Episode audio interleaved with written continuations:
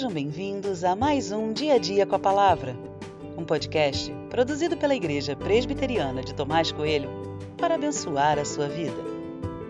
O título de hoje é Poderia ter feito diferente e tem por base o texto de 1 Samuel 13, 10 e 11a, que diz: Mal tinha ele acabado de oferecer o holocausto, eis que chegou Samuel.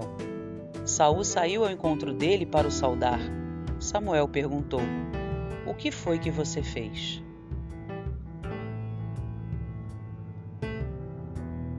Na vida, tomamos várias decisões. É verdade que nem sempre sabemos com facilidade sobre o que decidir, mas decidimos.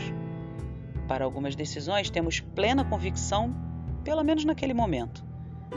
Mas basta um questionamento simples para que uma reflexão mais profunda possa ser feita. Às vezes, mesmo tendo total convicção durante a tomada de uma decisão, podemos ser surpreendidos pelo óbvio.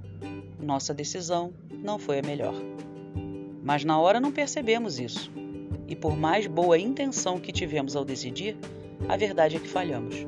E nesse caso não é a intenção que conta, mas a decisão certeira. Saul tinha oferecido sacrifícios no lugar de Samuel. Enquanto oferecia, não viu nenhum problema. Mas é a pergunta de Samuel que coloca as coisas no lugar mostrando a Saul seu erro absurdo. É nesse momento da vida que nos arrependemos de certas atitudes e pensamos: poderíamos ter feito diferente ou poderíamos ter esperado mais, etc. Mas já era. As nossas atitudes não voltam atrás, não podem voltar no tempo. O que passou, passou. Creio que nosso desejo durante a vida seja errar o mínimo possível. Eu, particularmente, fico muito arrasado quando erro. Mas como fazer isso? Creio que devemos colocar nossas ações sob a análise de outros. É o outro que nos ajuda a refletir sobre as questões mais simples. Você pode decidir muita coisa sozinho e deve fazer isso. Mas tenha ao seu lado uma pessoa de Deus como Samuel que seja capaz de lhe confrontar em amor. No final, quem crescerá é você.